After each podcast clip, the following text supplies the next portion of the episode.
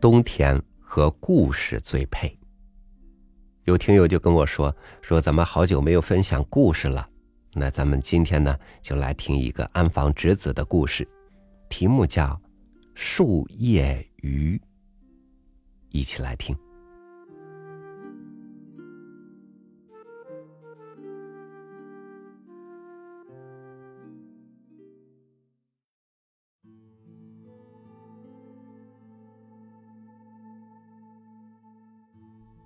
小爱是一个很穷的渔民家的女儿。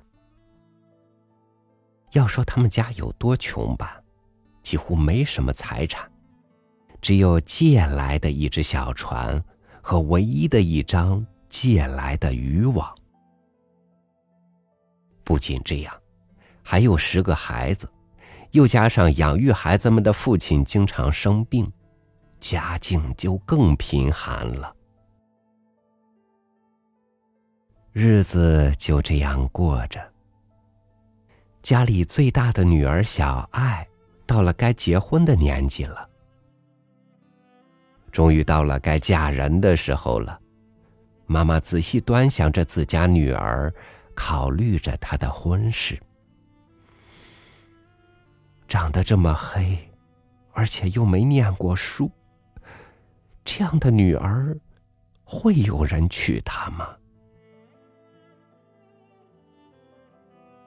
虽然这样想，但毕竟是小爱的妈妈，无论如何也希望小爱能过上好日子，所以妈妈每次碰到村里人，都拜托他们说：“麻烦帮我们家的小爱找个婆家吧。虽然我们家就是看上去那样穷，嫁妆什么也没有，可是出嫁的时候。”会给他一个珍藏的工具的。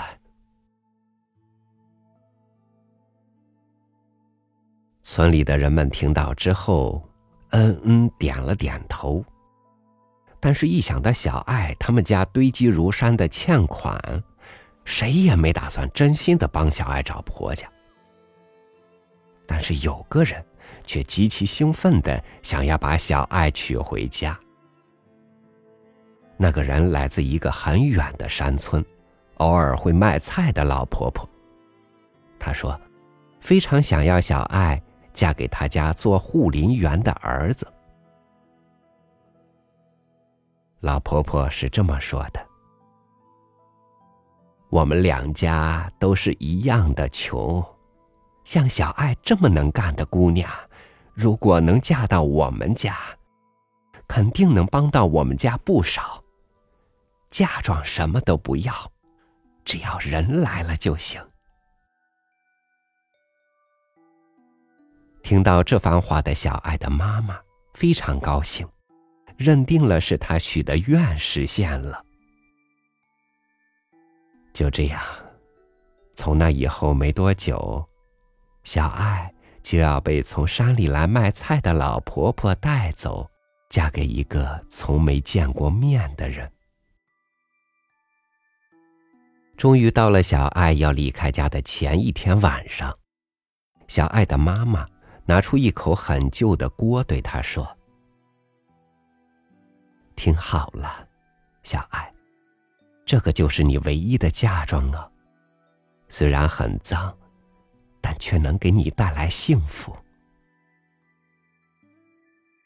小爱呆呆的看着母亲，母亲把嘴靠近小爱的耳边。一边轻轻的揭开锅盖一边说：“从现在起，要好好记住我说的话。这是一口不可思议的锅，在里面放入两三片山上的树叶，然后盖上锅盖，轻轻的摇一下，再揭开锅盖，树叶就会变成美味的烤鱼了。再挤点柚子汁之类的进去。”那样，就会变得非常的好吃了。小爱瞪大了眼睛想：那样不可思议的东西，到底为什么会出现在自己的家里呢？这样想着，母亲把他拉到身旁，低声说：“这口锅是我每天诚心祷告才得到的。为了能让你过上好日子，我连续一百天都去向海神祈祷许愿，这才得到了这口锅。但是你要好好记着，千万不要随便乱用这口锅。在你放到这口锅里的树叶变成烤鱼的时候。”在海里，也有相同数量的鱼会因你而死。既然有这样的事，这口锅，你就在出嫁当天晚上和特别重要的时候用吧。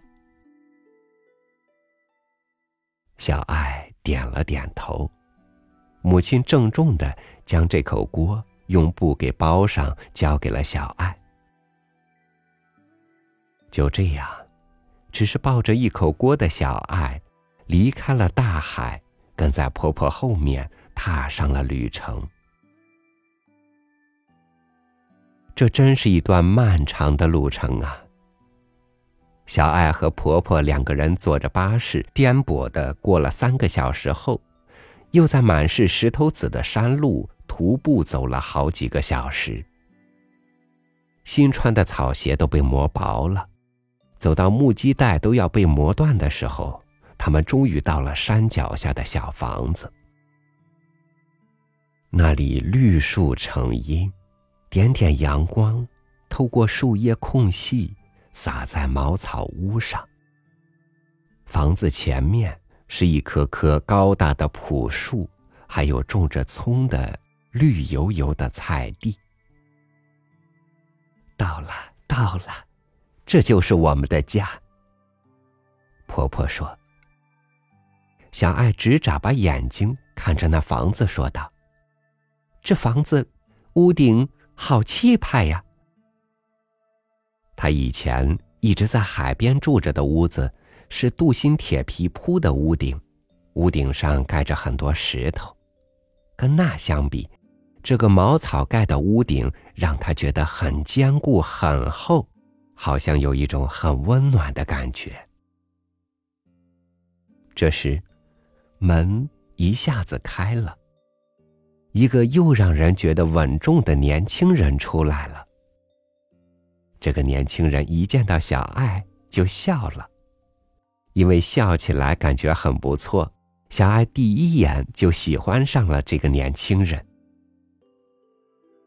那天晚上。小爱用了那个从母亲那里得到的锅，准备做一顿非常好吃的鱼。在锅中放入三枚朴树的叶子，再盖上锅盖，稍微的摇了几下，又揭开锅盖。怎么样？锅里面出现了三条刚刚做好的蝶鱼。小爱又撒上盐，盛在盘子里。端坐在饭桌，小爱的丈夫只是因为嫁过来了一个会做饭的姑娘而高兴着，但是婆婆却一边吃一边想：“哎，这到底是怎么一回事啊？他是怎么得到这鱼的？这小爱明明就带来一口锅呀！”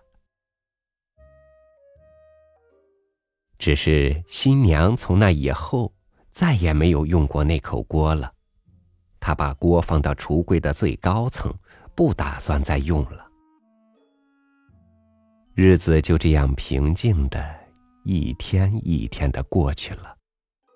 山里时而有猫头鹰的叫声，有时又能够听到斑鸠的叫声，还有狐狸的声音。小爱渐渐能够区分出这些动物的声音了。每天清晨起来打水，白天耕田，夜晚织布，每天都这么努力的工作。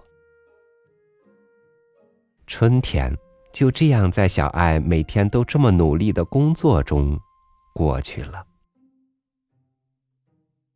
但是这个夏天，雨水太多，寒意阵阵。几乎没有完全的大晴天，因此就算秋天到了，山上的树还没有结果，精心耕作的农作物也腐烂了。一场可怕的饥荒来了。相当长的一段时间内，小爱一家都是省着吃那么一点点的食物。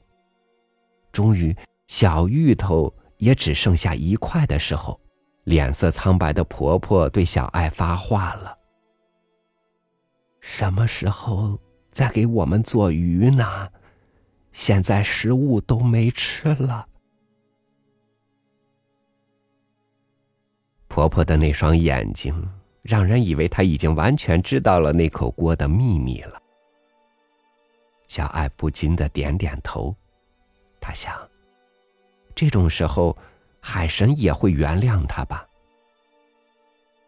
于是，小爱走出家门，摘了三片叶子放到锅里，然后盖上锅盖，轻轻摇了摇，又揭开了锅盖。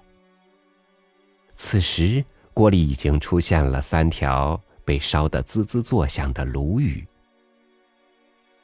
小爱一边将鱼分成三份，一边不由得想起苍白的秋天的大海。他又轻轻的双手合拢，给那些为了自己而丢了命的三条鱼拜了拜。鱼做好了不久，住在杂树林对面的邻居就来了。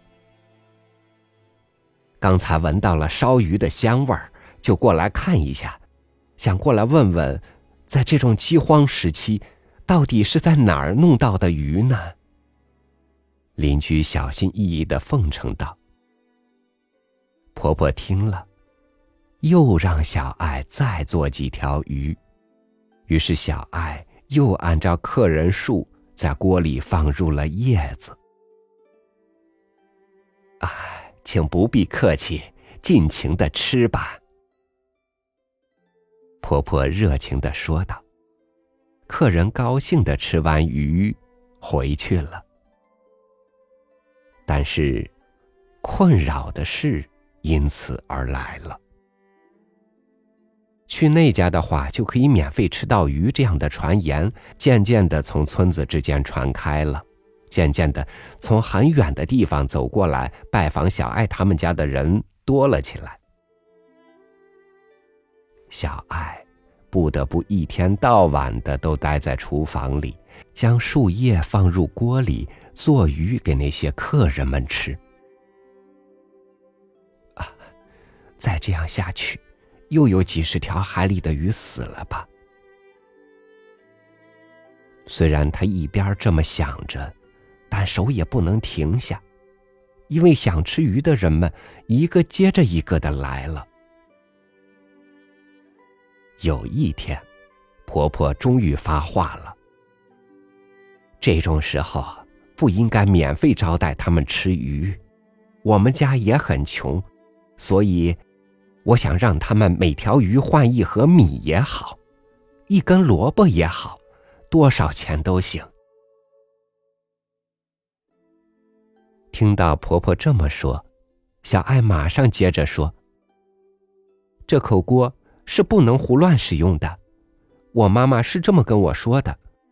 免费招待别人吃的话就算了，但是拿钱或物交换，这是不会被海神原谅的。放到锅里的叶子有多少，海里就会有多少条鱼死掉。”婆婆听到这个笑了。山上的叶子和海里的鱼是一样的，山上的叶子不管怎么摘，摘多少都不会没了，海里的鱼也是如此。一旁的丈夫也附和道：“是这样的，海里的鱼和山上的叶子是一样取之不尽的。”没办法，小爱只好又回到厨房。继续烧鱼，啊！虽然感到难过，却继续将几百片、几千片的叶子放到锅里。这户在森林里面的小户人家，最近总会有鱼的香味儿传出来，家里的米呀、大豆啊、蔬菜水果呀，也是堆得满满的。正是因为那些想吃鱼的人们拿着自己珍藏的食物过来的缘故。在此期间，小爱的丈夫辞了护林员的工作，婆婆也不做田里的农活和缝纫活了。丈夫有时候将换来的大豆、蔬菜装到筐子里，拿到山脚的村子里去卖，就这样换了不少钱回来。还给小爱买回来了一件很漂亮的和服。那是一件白色底子上绣满了山茶花的和服，饱满的山茶花瓣盛开的红色，看得小爱心里直痒痒。这还是有生以来第一次拥有一件属于自己的崭新的和服。她高兴的流下了眼泪。深陷在突如其来的喜悦中的小爱，把对海神的愧疚和母亲的提醒忘得一干二净。紧紧抱着崭新的和服，小爱发现自己终于理解了母亲跟她说过的话：“这口锅会给你带来幸福的。”从那以后。小爱烧鱼的时候，渐渐的变得高兴了。来小爱家吃鱼的人群，多的都会在狭长的山路中拥挤起来。小爱家也慢慢变得富有起来。小爱也有了好几件漂亮的和服了。就这样，从那以后，日子就这样过去了。在大雨持续下来整整七天的黎明，他们三人听到了一阵毛骨悚然的咚咚声。之后，他们就感觉到房子开始突然剧烈摇晃起来。小爱的丈夫大声叫起来：“屋后的山崖要崩塌了！”婆婆也大声叫嚷起来。转眼间，天花板就咯吱咯吱的响起来。房梁也摇晃起来，啊啊！房子要倒了，已经逃不出去了。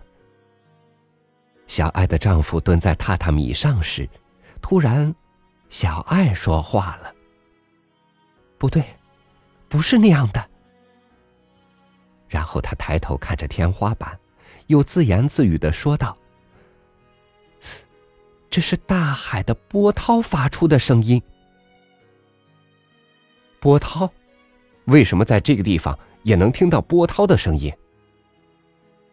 是啊，是你听错了吧？但是这个时候，小爱突然跳起来，披头散发的跑到大门口去了，然后哗啦一声打开门。这是怎么一回事啊？和从树林里透过来的阳光颜色完全一样的海水，不正渐渐的漫进这个摇晃着的房子里面来吗？快看！小爱叫起来，然后往上一看，好像知道了什么。不知为何，小爱家沉到了海底了。很难理解，这到底是因为什么才会变成这样？是发生了大海啸，从遥远的海涌到大山里来的吗？还是海神用他庞大的手掌将这么小的房子给揪过来，让它沉到海底的呢？虽然是沉到海底了，三个人又冷又难受，但也只是身体比平常轻了一点而已。三个人聚集到大门口，呆呆的看着上面。覆盖在房子上的绿叶，都变成活生生的鱼，成群的游来游去。短暂的被这美景吸引住，不久，婆婆突然叹了一口气：“唉，掉到这里来以后，要怎么样才能活下去呢？”这个时候，小爱一直在听到上面好像有人在叫自己：“小爱，小爱，到这边来。”是一个很温柔的声音。小爱，小爱，到这边来。啊啊，是妈妈！小爱不由得伸出双手。仔细的盯着上面，有一张网。没错，千真万确，那正是小爱家的满是补丁借来的网，现在正在他们头顶上张开着。爸爸的船过来了，小爱叫起来：“爸爸妈妈用网来打捞了，他们来救我们了。”小爱说着就跑了出去，紧接着。她丈夫跟婆婆也追着她跑出去了，在摇晃的绿色水中，三个人张开双手，一个接一个跑了出去。经过了满是海藻的森林，也经过了满是珊瑚的树林和裙带菜的原野。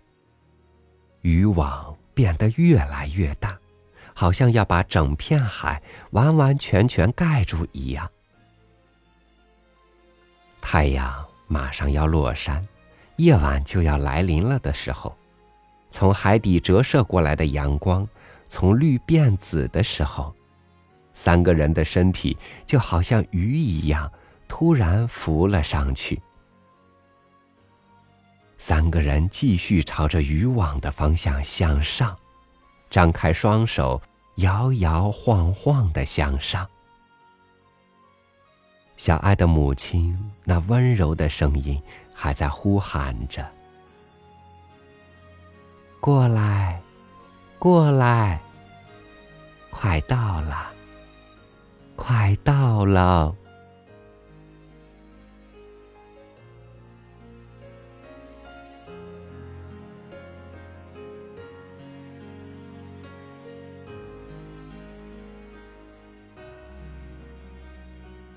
如果能不劳而获，那一切的追求都会变得毫无意义，人们就只是欲望的黑洞，慢慢的吞噬掉整个世界，最后再毁灭自己。